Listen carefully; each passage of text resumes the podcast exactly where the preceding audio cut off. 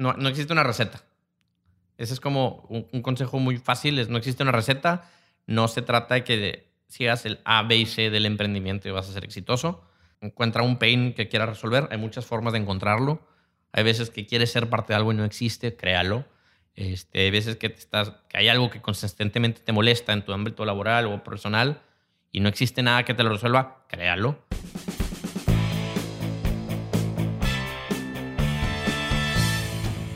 Bienvenidos a Crear o Morir, el podcast donde platicamos con personas que se han atrevido a crear su propia forma de ver el mundo. Esto sin morir en el intento. El día de hoy tenemos el gusto de traerles la plática que tuvimos con Federico Crespo. Federico es regio montano, ingeniero civil por el Tecnológico de Monterrey, emprendedor, coffee junkie y travel hacker. Además de ser un apasionado por la tecnología, pasión que lo ha llevado a fundar y dirigir distintas organizaciones. Actualmente es CEO de Valiant, plataforma enfocada en ayudar a las empresas manufactureras a incorporarse en la era digital. Si quieren conocer más de lo que hacen sobre la industria 4.0 y los servicios que manejan, dejaremos en la descripción del episodio el link a su página oficial. Además, Federico es fundador de la Comisión de Empresarios Jóvenes de la Cámara de la Industria de Transformación de Nuevo León, por sus siglas CAINTRA. En el episodio platicamos con Federico de la importancia de encontrar buenos mentores que estén dispuestos en ayudarte a crecer tu idea. La importancia de saber explicar tu proyecto. A veces creemos que la idea es clara para nosotros pero el saber cómo el cliente la percibe vale oro. Y muy importante, levantarte. Federico es alguien que ha emprendido en distintas empresas. Algunas de ellas pegaron, otras no tanto. Pero el siempre tener la cabeza en alto, no rendirte, seguir buscando tu proyecto de vida e innovar es lo que hace la diferencia. Ahora sí, sin más, Comenzamos.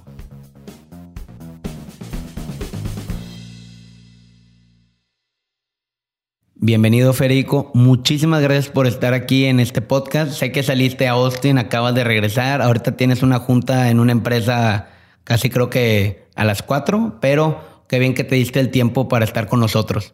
No, hombre, gracias a ustedes por invitarme, encantado.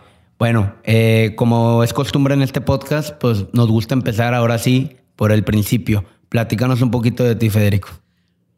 Qué buena pregunta. Dice, ¿por dónde comienza? Hay mucho de mí. Sí, digo, ¿cómo me introduzco? Bueno, yo soy Federico Crespo, eh, emprendedor, papá de dos niñas, una de dos y una de uno, obviamente. Eh, casado, bueno, no obviamente, casado. ya no puedes decir obviamente, ¿verdad? No, este, me encanta la tecnología, súper apasionado de la tecnología, súper apasionado del café. Gracias por... por de nada, no. Vi, sí, bien tu descripción ahí que te encantaba el café entonces. Este, me encanta viajar, me encanta, me considero el término que dicen travel hacker. Ahí luego te platicaré por qué. Me encantan los deportes. Eh, patriota. Patriota, obviamente. Ese sí es obviamente, no entiendo a los que no. difiero un poco, pero... Eres ingeniero civil y te apasionaste mucho por el mundo de la tecnología.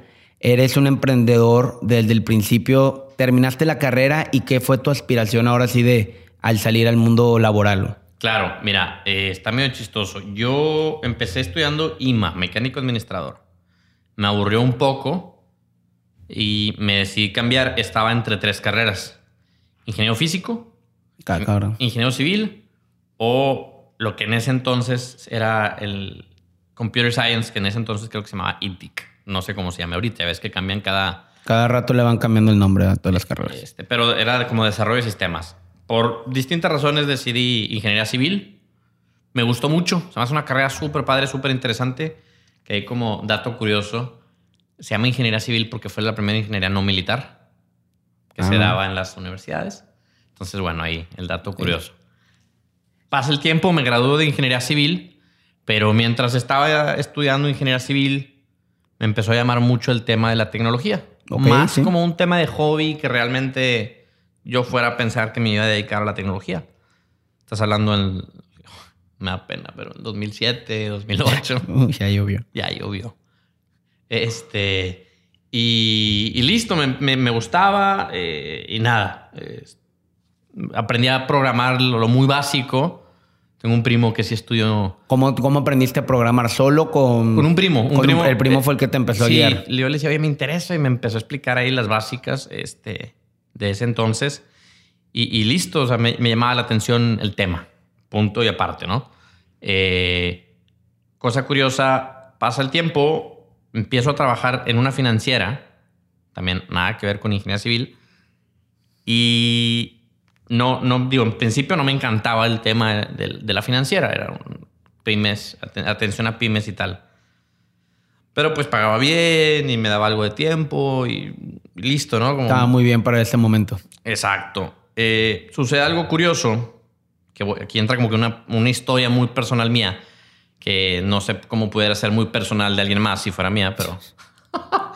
este, y en ese momento fallece mi abuelo, cuando estoy en la financiera, me toca justo, me marca mi hermana y me dice, oye, mi abuelito está en las últimas 20. Estaba en su casa, en su cama, a 99 años, con mis primos, mis tíos, como toda la familia ahí, ¿no? O bueno, una gran parte de la familia.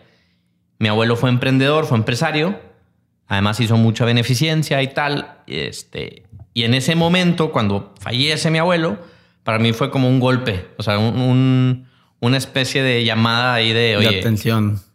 Lo que estás... que te levantó. Sí, o sea, como que sentí que me, me puso el camino, me dijo, es por aquí, güey. Ok. Este vi, todo lo que había logrado, su familia, es una familia grande, que a mí me encantan las familias grandes, mucha beneficencia, mucha gente en su, en su funeral, un montón de gente y, en gente en plan, mucha gente que ayudó, mucha gente que hablaba maravillas de, lo que él había logrado. Entonces, para, para mí fue un golpe en plan, pues lo que estoy haciendo no me va a llevar a... A, donde quiero estar. A donde quiero estar, que para mí la, la vara la puso él. O sea, mi vara de a donde quiero llegar en la vida y lo que quiero lograr cuando me muera, me la puso él. Entonces, eh, al término de esa semana, sin pensarlo, voy con los dueños de la financiera y le digo, ¿sabes qué? No sé qué voy a hacer, pero sé que aquí no es. Qué fuerte, porque dicen, no tengo paracaídas para, para este salto que voy a dar, pero ahí va. En mi defensa, la verdad es que estaba mucho más joven, no estaba casado, no tenía el grado de responsabilidades que tengo hoy. La verdad es que yo admiro mucho a los que se avientan ese tiro ya con casado, hijos, escuelas y tal. Mis respetos. Este, la realidad es de que es, otro grado de, riesgo. En mi caso no, pues no tenía tanto riesgo. Era más, pues quizá iba a perder el tiempo y listo. Eh, entonces salgo y pongo una comercializadora un poquito por azares del destino con un amigo en donde empezamos a comercializar carne o, o productos subcárnicos a Medio Oriente. Ah, casual. Por eso digo, por azares del destino. Eh, nos va bien, pero de repente nos piden un tipo de certificado. Pues no. Obviamente de este lado del mundo no lo tenemos. Yo decía, bueno, pues a nosotros nos están proveyendo empresas muy grandes. Seguramente sí lo tienen. Nos dimos cuenta que no lo tenían y listo, se acabó el negocio. Gracias por participar. ¿Cuánto tiempo duró ese negocio? Como un año y medio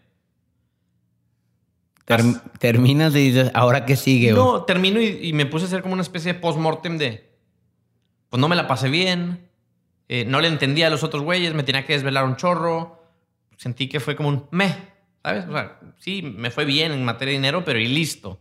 Entonces, para mí, una de, una de las lecciones que aprendí ahí muy, como muy fuerte fue, no hagas las cosas por dinero. Este, y el dinero, y justamente en esa etapa, tengo ahí una persona con la que platico mucho y me da mucho su, consejo y me dijo una frase que se me hizo muy padre. El dinero es como el aire. Todos lo necesitamos para vivir, pero nadie vive para respirar. Claro. Entonces, porque algunos como que satanizan el no, no lo pienses en dinero. A ver, flaco, sin dinero no vives. También, sí, ¿no? Entonces, como que poner el dinero en su, en su, su debida perspectiva me ayudó mucho. Este, y empecé una empresa de desarrollo de software, como una software dev shop. Y era muy nuevo para esa época, ¿no? Era como que la novedad, no, era, no había tanto competencia. Exacto, fue en el 2012, esta, esta Software Dev Shop. Eh, empiezo, em, empezamos a agarrar un par de clientes, se empieza a poner muy de moda el tema de las aplicaciones móviles, como que ya estaba llegando a México ese boom. Este, empezamos a darle servicio en, en materia de estrategias móviles a empresas y de repente también Hacienda, IMSS y venga tu reino, ¿no? Entonces quebramos horriblemente, tuve que ir a pedir un perdón. Este, Qué chinga, güey. O sea, tú pues, estás haciendo bien las cosas, pero bueno, la burocracia que en todos los países hay. Sí, y digo, la realidad es que este, este sistema en el que vivimos aquí en México no está diseñado para, Ah, no, para emprendedurismo no. para emprender. Este, y bueno, la aprendí ahí, A la mala. muy a la mala. Entonces termino, ya, este, ahí ya estaba comprometido. Todavía, no- todavía no me casaba, pero ya estaba en ese Ya periodo. tenías un compromiso mayor. Ahora Exacto. sí. Y ahí sí fue un poquito como más de shock de que, bueno, ¿y luego? Ahora sí, ya te dijiste, ya no era cuando viste la comercializadora, ahora qué sigue. Entonces fue un periodo bien chistoso porque con la credencial de la universidad podía entrar al- a, la, a la biblioteca del EGADE. Sí, claro. Entonces yo me iba ahí, me llevaba 10 pesos, porque con 10 pesos podía pagar un té que me gustaba. Entonces me metía a la biblioteca, me compraba mi té y con eso me la pasaba ahí todo el día, este, pues según yo trabajando, que a veces era más pensar qué hacer y cómo lo voy a lograr y cosas de ese tipo. Pero estuve un periodo como de seis meses Gastando 10 pesos diarios ahí en la cafetería de Legal. Exactamente. Este, yéndome a la biblioteca porque era gratis. Sí. Tenía internet y listo, ¿no? ok, y de ahí me voy a adelantar un poco, pero pues ya tuviste dos emprendimientos, estuviste trabajando en un... Bueno, fueron como siete. Bueno, ok, reducimos a dos nada más para, para el tema del tiempo, pero tuviste siete emprendimientos, de los cuales eh, algunos funcionaron más que otros, llegaron más lejos que otros. ¿Qué te hizo a ti, pues no decir chingado, bueno, me regreso a conseguir un trabajo en una empresa, en un despacho, en una trabajando de ingeniero civil porque ya tenías tu título? ¿Qué te dijo, güey? ¿Sabes algo? Pues ya ha estado muy complicado últimamente. ¿Por qué no buscar lo tradicional? Mira, fueron dos cosas. Este, una, la que ya te platiqué, que de alguna manera tenía el, el camino, que alguien ya, le había podía poner cara a alguien que me lo había trazado. Claro. Este, pero por otra parte también, pues uno siempre duda de uno mismo. Oye, ya no son los mismos tiempos y ahorita está más difícil y yo qué estoy haciendo. Entonces te empiezas a hacer toda esta serie como de preguntas dudando de ti.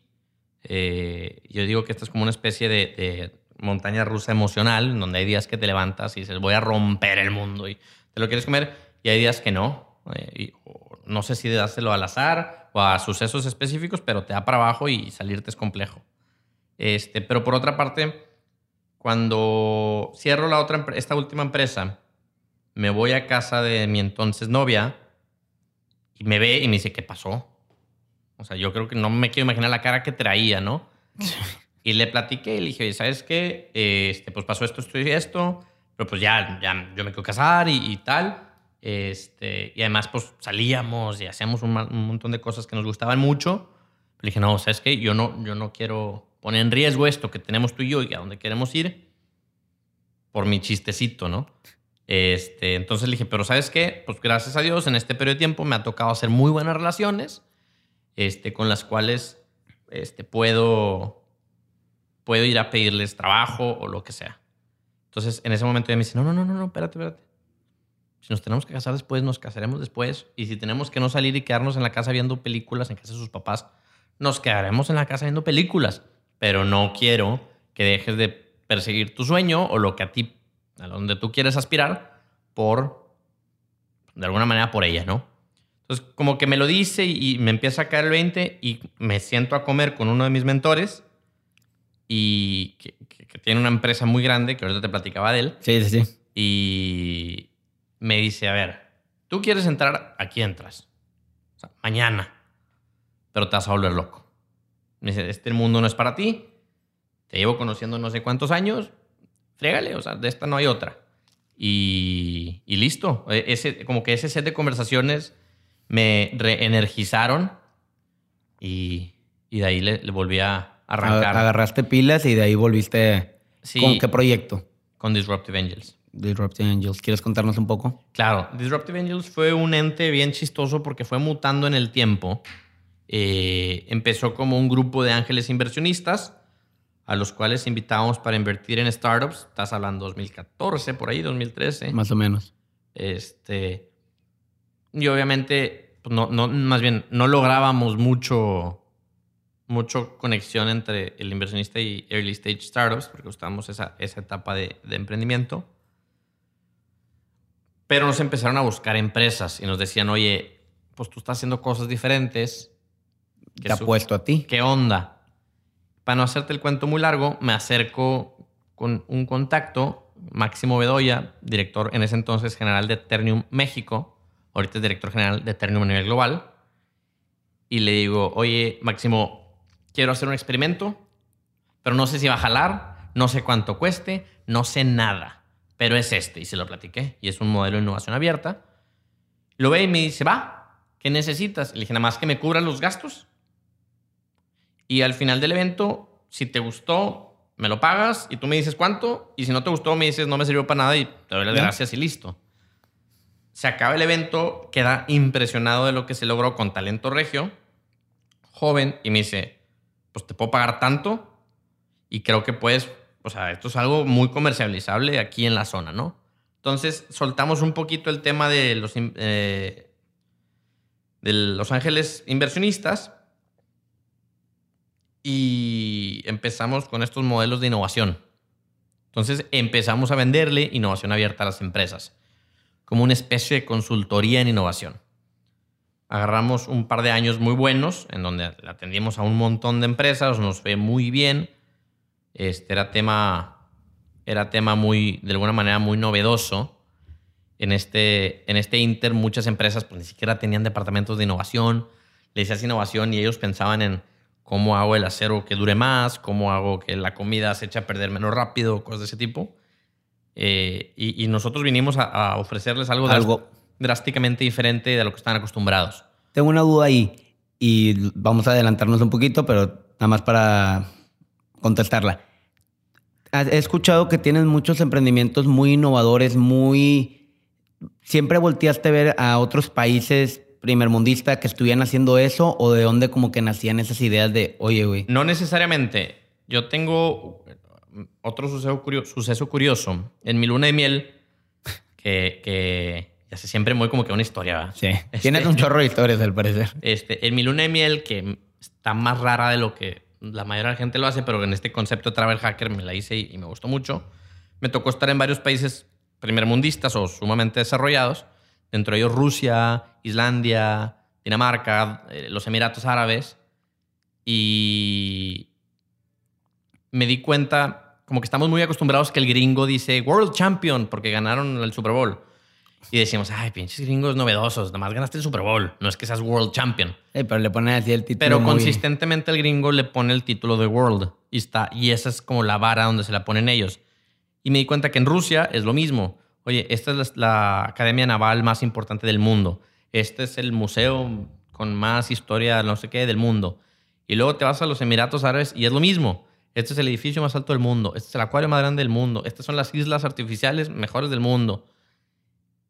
Y luego, y así en todos estos países primermundistas, me di cuenta que consistentemente se ponía la vara en el mundo. Y llego a otro país, este, a Grecia, que en ese entonces, la realidad es que no sé, comparado con ese entonces, qué tan mejor o qué tan peor esté, pero en ese entonces estaba muy mal. Y me di cuenta que, por ejemplo, decía, no, esta es la tercera isla más visitada del sudeste griego. Y dices, puta, no quiero saber. Yo quiero la primera, no la tercera. y la del mundo, güey. No, no, Sí, no la de aquí, de la región. Exacto. Y para mí también fue como un shock decir, oye, donde te pongas la vara es un poquito ahí el, el- el grado del resultado que vas a, a tener. Hay un ensayo que, de un escritor muy famoso que se llama, eh, de apellido Chesterton.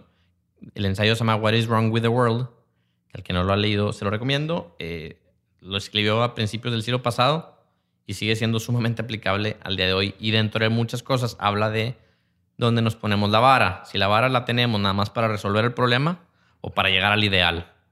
Entonces, cuando la vara no la ponemos en el ideal, rara vez llegamos al ideal, pero el diferencial entre nada más resolver el problema y donde verdaderamente puedes llegar es amplio. Entonces, en base a esto, me, me dio un shock y dije, a ver, pues a mí lo que me toca es, es eso, ¿no? Un poquito romper la cultura de, de- de- somos la torre más alta de México, Aquí al lado de nosotros, aquí está. este, ¿por qué no la del mundo? Oye, a lo mejor el mercado no ha sentido para el mundo, está bien, pero no, como que no, no, No, pero ponte la vara alta. Es, es un poco también como hablan de las utopías. Nunca vas a llegar a, llegar a esa utopía, pero para eso están, para ir recorriendo la vara y ir mejorando poco a poco con el tiempo. Exactamente, Sí. exactamente. Este, y entonces, no necesariamente lo que hago es voltear a ver a los otros países. Digo, sí lo hago, Sí, no. pero no, no lo hago pensando en a ver qué me traigo a México, sino en plan, pues, ¿dónde está la vara? Ah, con, madre. Nos estabas contando de, de Disruptive Angels. Sí, bueno, entonces empezamos a hacer esto, pero en el camino pues nos damos cuenta que no es un modelo sumamente escalable. Este, y, Y deci- decían, exactamente, decidimos ahí cerrar la llave, dar las gracias y, y listo. El, el, digamos, el mercado como que dio lo que tenía que dar y listo. Es interesante eso porque ya nos has platicado de varios emprendimientos y, y tocas mucho el tema de, bueno, estuvo esto y listo, y estuvo esto, pero verlo como esa, esa forma de pensar de, oye, mucha gente se le cae la, la primera empresa y dice, ya valió madre a mis 25 o 27 años. Ese levantarte, decir, bueno, esto ya no fue, agarrar un impulso, en este caso, cuando pro- comprometido eh, con el de Eternium que nos estabas platicando, volver a agarrar energía y salir adelante, güey. Bueno, ahí hay varios temas. Uno, todas las organizaciones en la historia de la humanidad tienen un ciclo. Empiezan y, y terminan. Entonces, pensar que algo es infinito, pues no. Algunos ciclos son de meses, un año, dos años, y algunas son de 100 años o lo que sea, ¿no? Pero tienen ciclo. Entonces, Pero hay que entender que hay un ciclo, no nada más decir que esto nunca va a terminar. Pues hasta nosotros un día vamos a morir. Ojalá. Este, este, pero a lo que voy es que entender los ciclos a mí me ha ayudado. Es decir, oye, el ciclo de esto terminó. Algo que, que yo consistentemente hago es trato de no meterle mucha emoción a- al emprendimiento en plan, no es mi bebé. No eres de esos de que... Mi bebé está en mi casa y tengo dos y eso sí le meto toda la emoción a vida y por haber. Pero estoy tratando de hacer máquinas y máquinas que sean grandes y crezcan y tengan un impacto fuerte en el mundo. Pero al final del día son, los veo así. Este, no, no le trato de meter un componente emocional, sino más, más racional. Este, y en, en la anterior, los emprendimientos anteriores, por lo mismo, pues tomar la decisión de decir, "Oye, ¿sabes qué? Esto no funcionó. Y a lo mejor no funcionó porque empecé muy temprano o porque el mercado ya maduró y ya, nos, ya no generó tanto valor agregado como generaba. Y listo. También un poco le estabas platicando el tema de la mentoría. Tú, a lo que he escuchado, has tenido muy buenos mentores, has tenido mucha gente que te ha seguido a tu lado para, para echarte una mano o apoyarte en todo lo que has hecho. ¿Qué es lo, el valor agregado que tú le puedes ver? Porque mucha gente no tiene un mentor o dice, yo no ocupo un mentor, quítate el ego y búscalo, pero el valor agregado que puede ser encontrar uno y cómo encuentras a alguien que te quisiera pues, ayudar a, a crecer algo. Claro, ahí hay un par de temas interesantes. El tema del ego es un tema bien interesante en los emprendedores porque se empezó a poner de moda el tema de emprendimiento. Entonces, hay un montón de emprendedores que están más por un tema de ego y de moda que realmente como para buscar hacer algo que genere valor y cambie el mundo. Este, entonces, en principio, el tema del ego es un juego ahí muy importante, sobre todo cuando es, una, es un emprendimiento eh, con alto grado de innovación. Ujú. Es una startup digital que estás haciendo algo que nadie más ha hecho, tal. Entonces, cuando estás en esa posición, a veces resulta un poco difícil decir, a ver, pues esta persona, aunque es muy exitosa en los negocios, piensa muy de la forma antigua. Y a mí me ha pasado. Este, pero algo a donde llego o, lo que me ha permitido eh, romper eso es, al final del día, ellos entienden conceptos de una forma más fundamental. Term- el- la palabra en inglés, foundational, este, foundational knowledge, es lo que ellos eh, entienden y que yo no. Que creo yo fuertemente que solamente te lo da la experiencia. Y ellos pues tienen experiencia y yo no. Este, Tienes ti- más tiempo porque estás más joven, pero Sí, este, y el grado de relevancia de estos mentores pues es altísimo. Definitivamente es algo que si alguien está emprendiendo y no tiene un mentor, se los... Se lo recomiendo. Pero ampliamente. Eh, ¿Cómo conseguirlo? Bueno, pues ahí es donde está el, chiste. El chiste. Eh, algo que sucede mucho es que la gente tiene miedo a platicar su idea o su emprendimiento porque luego me lo, me lo ganan o lo que sea. Y yo fui mucho de la idea de que, bueno, si te lo ganan es tu culpa, güey. Porque tú ya tienes la idea, la llevas teniendo un periodo de tiempo, la estás ejecutando. Y aún con todo eso que tienes tiempo de verlo masticado y de estar cerquita de ella, alguien llega y te, te rebasa por derecha. Estás tu Exactamente, la bronca es Es el que está ya como, he visto ahorita hace un poco unos videos donde sale alguien en su bicicleta y ya antes de cruzar la meta ya está festejando y el de atrás se aprovecha y vámonos. Sí, exacto. Este, digo, esa es una forma ahí de abordarlo en plan, pues no, tengas miedo a, decir tu idea. Este, y no tengas miedo a que te la critiquen ni te la machaquen. Ah, es que está bien complicado. Porque le metes un tema emocional. Este, entonces el mentor, ese es su jale, decirte en qué la estás regando, jalarte las orejas y, y listo. Este, yo he tenido la suerte de hay, como de estas, hay una frase que dice mucho un, un, emprendedor de aquí de la ciudad que habla como de estas collisions. Eh, ¿Cómo se llama? A ver, descríbelo o algo, a ver. No, estoy pensando el término más que la persona. X, estas como informal collisions, en donde estar cerquita de los temas de emprendimiento, los eventos y todo eso, sin llegar a eventitis, te ayuda a de repente toparte con alguien que te invita a un café o y vas y platicas y, y resulta que o le puedes generar mucho valor o te puede generar mucho valor. Este. Y, y, en esos, pues te puedes topar a alguien que genuinamente te puede. Ayudar y generar un valor agregado exponencial. Aquí la parte más importante de todo es que lo tiene que hacer desinteresadamente. Si te quiere cobrar, o si te quiere pedir ahí equity, o si te quiere pedir algo, pues la parte de interés no es tan... A menos de que seas parte de una organización. En Austin existe una que se llama Capital Factory, en la cual tienes eh, mentores y estos mentores pueden tomar la decisión o no de invertir en ti. Entonces, bueno, hay un modelo que de entrada ya sabes cuál es y de entrada sabes a lo que te estás metiendo y pues ya, si no quieres, no te metas y si, si quieres ya sabes las reglas, ¿no? Si te lo topaste en la calle o te lo presentaron este, definitivamente tiene que ser algo desinteresado. Perfecto. Estabas tocando un poco el tema de, del, emprende, em, del emprendimiento aquí, de es que es mi bebé y yo lo quiero hacer crecer, ese tema emocional y también el tema de la gente a veces lo hace nada más por decir, güey, estoy emprendiendo o es el siguiente paso en... Tú tuviste una TED Talk que hablabas un poco de, de, ese, de que el Grinch de, del emprendimiento. Cuéntanos un poquito de, esa, visión que tú tienes al, respecto. Ha, evolucionado mucho mi. Ok, sí, eso ya fue hace rato, mi postura al respecto. A ver, actualízanos. Mi, punto ahí detrás es. No se trata de emprender por emprender. Este, no es un tema de, emprende y, en el camino te vas dando cuenta, que no tengo nada en contra de eso, pero no es emprender por emprender, sino por genuinamente generar algo que sea valioso y, generar algo que, que tenga un impacto o tal este, digamos, que resuelvas un problema real o que estés este, generándole valor a alguien de alguna u otra manera. Eh, y mi, un poquito ahí era una especie de crítica a un sistema que actualmente existe todavía, universitario, en, por, lo menos en Monterrey, en donde las cuatro principales universidades se enfocan más en eh, emprender por emprender que genuinamente enseñarles a sus alumnos a crear ciencia, este, a que sean buenos matemáticos, a que sean buenos ingenieros. Y al momento de ser esos buenos ingenieros, ahora sí tienes elementos para que ellos puedan emprender, ¿no?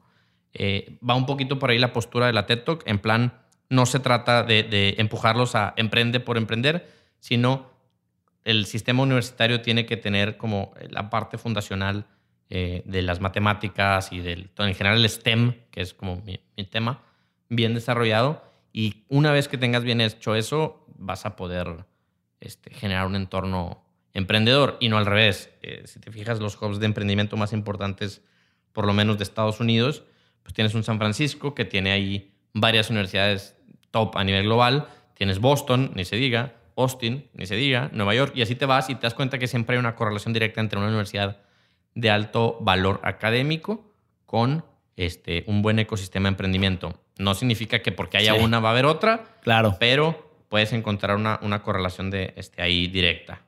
Entonces es por ahí, no, no es... No, no es tanto como... Sí. No es tanto como no, no emprenda, ni mucho menos. Es más en plan, este, no es emprender por emprender. Make it smart. Regresando a tus emprendimientos, que ya son bastantes, y nos hemos saltado algunos porque si no, no nos da el día. ¿Actualmente en qué estás? Bueno, hace un par de años eh, me tocó fundar, un poquito menos, una empresa que se llama Valiot, V-A-L-I-O-T. Gracias. Este, si no, es que ahorita andábamos batallando, pero... No, un poquito nada más ahí las palabras se me cuatrapearon. No, pero bien, este, que es una plataforma que ayuda a las empresas manufactureras en sus procesos de transformación digital. Para no ponerme muy técnico, es como una especie de, es una capa encima de todos los sistemas de la manufactura y en esta capa le puedes instalar aplicaciones eh, que vayan directamente al piso de la manufactura. Tenemos clientes importantes como Metalsa, Heineken, de acero, entre muchas otras, este, por tampoco ponerme aquí a enlistar. Sí, y decir, no, estos son. Pues no, este, pero. Y la realidad es que tiene un alto valor tecnológico la empresa. O sea, es una empresa que nos enfocamos mucho. Nuestra visión es llevar el futuro a todas las manufactureras del mundo. Como lo que me estabas comentando ahorita, ¿no? Como que empujar tanto. Exacto, exacto. Entonces, la industria 4.0. Si te fijas, la visión tiene un par de que ahorita toco el tema de Industria 4.0. vámonos por partes. Pero quería como que se. La visión tiene, un par de, componentes importantes. la primera es el futuro, porque ahorita el futuro podemos hablar de temas, y, hago entre comillas, porque alguien te va a discutir qué es el presente, qué no el futuro y tal, pero temas de inteligencia artificial, el Internet de las cosas, este, eh, Big Data, etcétera, ¿no? Pero en cinco años estoy seguro que eso no va a ser el futuro. Entonces tenemos un compromiso organizacional por estar siempre en el estado del arte de la tecnología.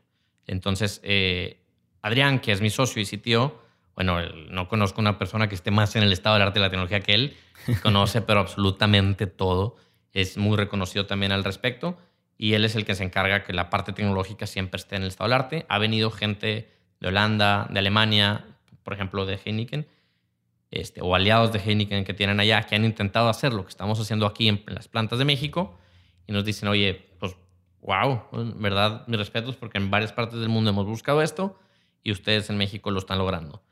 Este, esto nos ha permitido escalar dentro del universo de Heineken y actualmente estamos en más plantas aquí en México y empezando a exportar nuestra tecnología a, por ejemplo, a, otros países del sudeste asiático y Europa.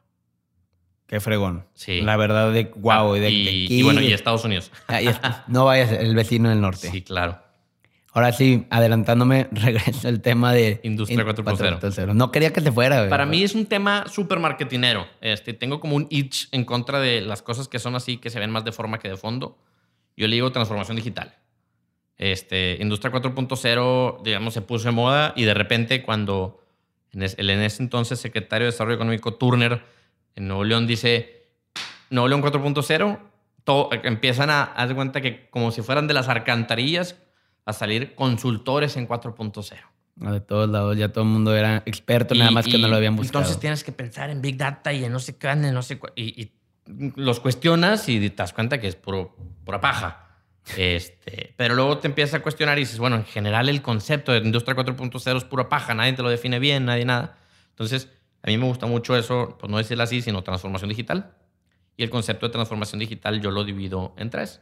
Front-end, que es como lo que de una empresa hacia, hacia afuera, que son sus modelos de negocio, su atención al cliente, etcétera, su producto, qué tan digital tu, tu producto es, y tu backend, tu cadena de suministro, tus procesos, etcétera. Y, por ahí. Exacto. Y es un poquito, no quiero decir luchar, pero ir transformando, digamos, estamos en Monterrey, una ciudad completamente manufacturera que, pues, prácticamente eso ha hecho. Como que transformar los procesos a un poquito a, la nueva era digital y que no nos agarren tan en curva en unos años. Pero te voy a contar algo. Eh, la realidad es de que Monterrey, de entrada, es sumamente manufacturero. Punto. Pero a la vez tiene mucha visión empresarial. También, o sea, si tú analizas a las empresas que hay aquí, te das cuenta que son empresas de nivel global. Este, hay empresas y el talento aquí en Monterrey es impresionante. Y están volteando a ver de forma adecuada este set de, el entorno hacia donde se está moviendo. Y como mexicanos tenemos algo que, por una parte somos una raza sumamente creativa. Si no, pues piensa tantito en los memes y... Y te darás cuenta, Y memes listo, por, por metro cuadrado. no, ves, ves un partido de fútbol y hay memes. Ves un debate Ay. presencial y hay memes. Y ve- pasa algo, hay memes. Yo estaba viendo el Super Bowl y ni se acabado el medio tiempo y estaba en Twitter viendo a ver qué salía. Porque Claro. realmente... O sea, cuando, no sé si recuerdan, cuando ISIS amenazó a México Ah, sí. y que salimos, era la, la penúltima eh, bandera, los memes. Hasta en las listas de ISIS quedamos en penúltimo lugar. y- entonces, daba risa, ¿no? Hasta los gringos sacaban notas de que qué onda con los mexicanos que se están burlando porque era un trending topic en Twitter. ISIS en México. Este, pero bueno, regresando al tema, Y hasta la parte cómica regresamos al tema. este, el, el tema creativo eh, es algo que no muchos países tienen. Entonces, hay talento, hay creatividad y hay como poca, ¿cómo te lo podría decir? No nos da miedo sacar algo que sabemos que entrada no va a ser perfecto.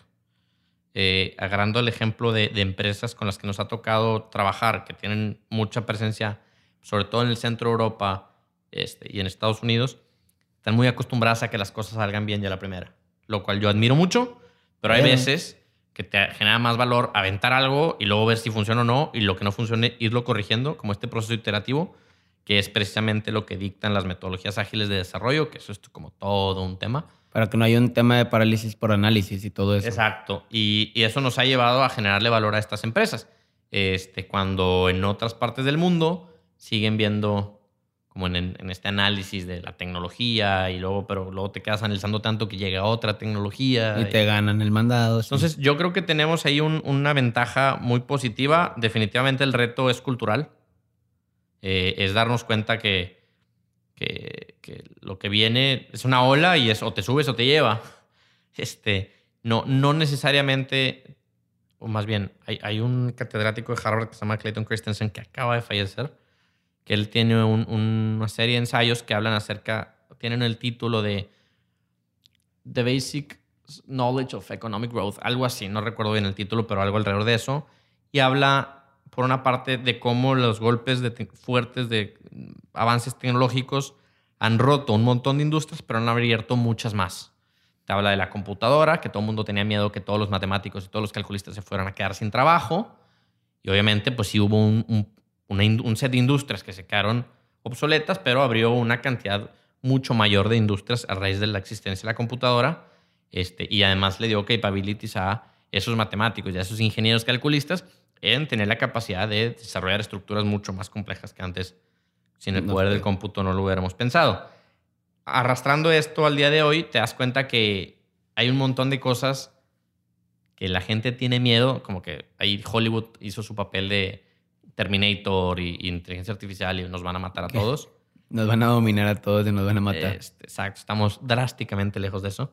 Este, pero al final del día es un tema complejo en donde, y nos ha tocado consistentemente ir a empresas en donde una de las cosas que nosotros decimos es, tienes que transmitir bien a todo el equipo de stakeholders que tiene esta tecnología de que no se les va a, a quitar su trabajo, al contrario, se les va a hacer más fácil, le van a poder generar más valor y eso les va a permitir crecer también en la escala organizacional. Claro, es que sí está el miedo actualmente de que Claro. se va a acabar los empleos. No, pero hay un poco de mano de obra un poco más calificada en ciertas materias. O sea, Es que es otro tipo de empleos, es lo que te decía. Va, Sí, a ver, sí se van a eliminar algunos empleos, sí. Pero se van a crear muchos más y mucho mejor, más remunerados. tan, tan. Se acabó. Pues sí. Federico, por, ya sé que tenemos el tiempo un poquito ahí marcado. Ahí todavía nos quedan unos minutos y pasaríamos a la última parte de este podcast. Claro. Son preguntas y respuestas. Tú contesta como te sientas más fresco. Puedes contestar lo más amplio que quieras o lo más corto. Muy bien, Y vamos a empezar por el principio otra vez. me gusta. ¿Qué es lo que más valoras de una persona? ¿Qué es lo que, qué, perdón? ¿Qué es lo que más valoras de una persona? Qué buena pregunta. No sé. O sea, depende de, de qué, estoy buscando en esa persona. Si es un, un- una persona que va a colaborar conmigo, Va. busco unas cosas. Y si es una persona con la cual quiero, no sé, Tomar un café es otra, ¿no? es otra. Bueno, Eh, pasamos a la siguiente. Ándale. ¿Filosofía de vida o algún lema que tengas? Sí, eh, digo, no, no tengo así como un lema. Sí, no. No, pero- La frase, ¿no? No, no la tengo. Eh, me gusta el haz el bien y hazlo bien. Este, de alguna manera creo mucho en, en como generar valor y dejarle un mejor mundo a mis hijas. Ah, perfecto. Desde que soy papá, muchos de, mi- de mis procesos introspectivos han, han pivoteado hacia ellas al final del día. Este, trato de ser el mejor papá posible y eso, digamos, tiene un, un proceso colateral de, pues, para ser el mejor papá posible tengo que ser también el mejor trabajador posible, el mejor amigo posible, el mejor tal posible, porque todo de alguna manera va hacia ellas. Perfecto. ¿Cuál consideras que es tu cualidad más sobresaliente? Necio. ¿Ves lo que te decía de los necios? A lo mejor me la pichaste y ni me di cuenta, ¿verdad? ¿Viste? ¿Qué significa el éxito para ti? Nada. Nada. ¿Qué es algo que te da miedo actualmente? Personal o laboralmente. Laboral. No, no llegar a, a, digamos, quedar. Ser yo el principal bloqueador del, del éxito de, las empresas, de la empresa en la que estoy. El cuello de botella. Sí. O sea, que no lleguen a. Los conozco a todos los que están en la organización.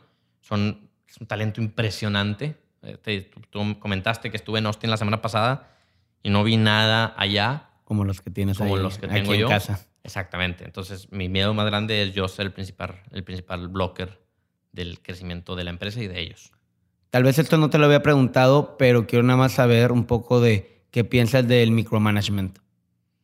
Hay tiempos en los que es bueno y hay tiempos en los que es malo.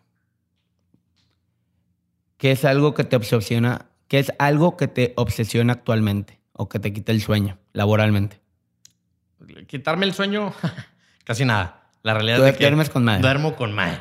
Este, pero creo que eso que te contesté ahorita del, del miedo, o sea, a veces, como siempre, uno duda de sí mismo y estar como consistentemente eh, documentándote y pidiendo apoyo y, y- y, digamos, mejorando tu, tu- tu forma de trabajar, es como siempre tratar de dar el 110 al equipo y, y proveer las herramientas adecuadas, este, generar una cultura adecuada, eh, todo, todo, todo, todo. ¿Qué persona viva o muerta admiras más y por qué? ¿Una? Dos, tres.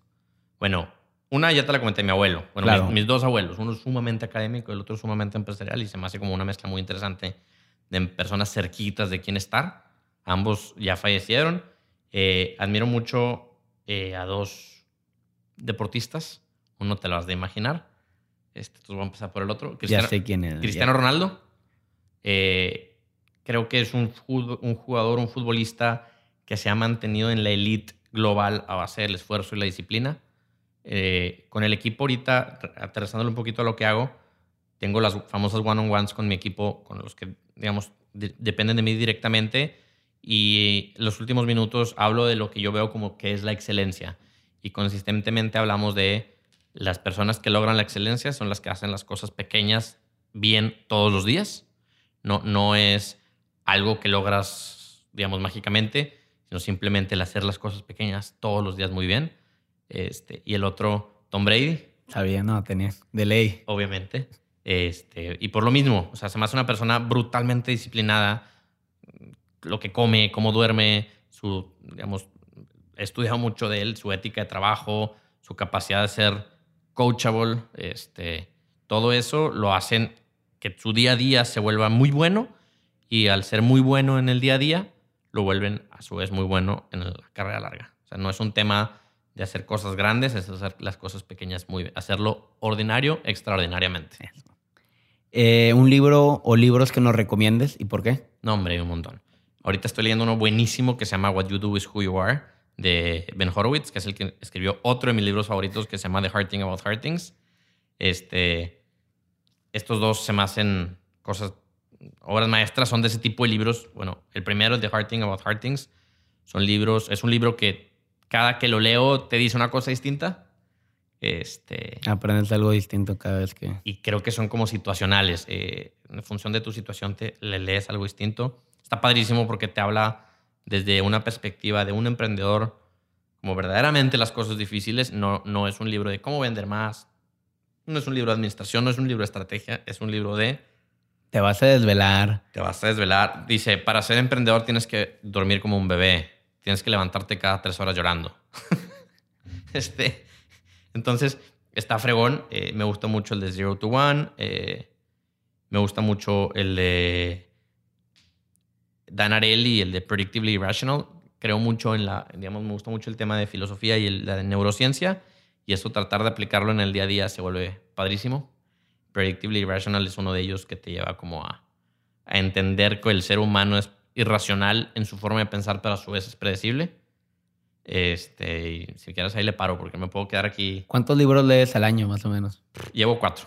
Llevas cuatro y llevamos dos meses de, del 2020. Y ya para terminar, ¿qué consejo le puedes dar a los emprendedores viendo esta visión de la nueva industria tecnológica?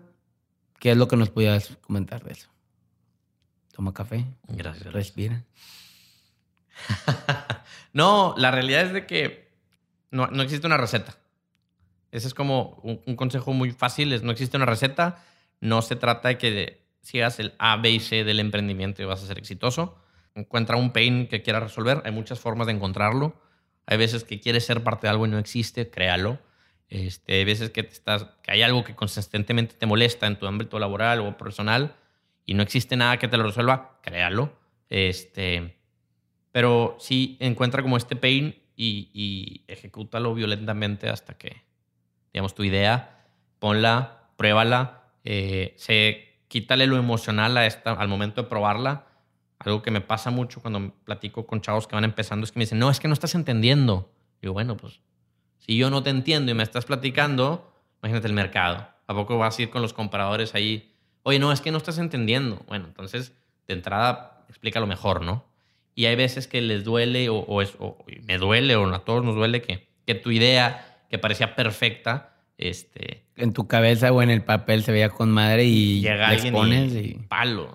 Entonces, quítale lo emocional. Si, si, alguien te la rompe en dos, pues hay una de dos. O, o pruébalo equivocado o pruébalo correcto.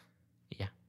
Federico, muchas gracias por tener tiempo aquí en nuestro podcast, por compartirnos un chorro de cosas muy interesantes y que yo sé que a la gente que nos escucha les va a encantar. No, al contrario, con mucho gusto. Eh, lo, lo, lo que se les ofrezca dejo un correo. Sí, Federico arroba valiot.io de i latina o. Ahí en la descripción vamos a dejar todas tus redes, vamos Gracias. a dejar lo de tu correo por si alguien no, tiene más dudas o quiere conocerte un poquito más. Claro, encantado. Este, me encanta conocer gente, me encanta platicar con la gente, entonces, con mucho gusto. Muchas gracias.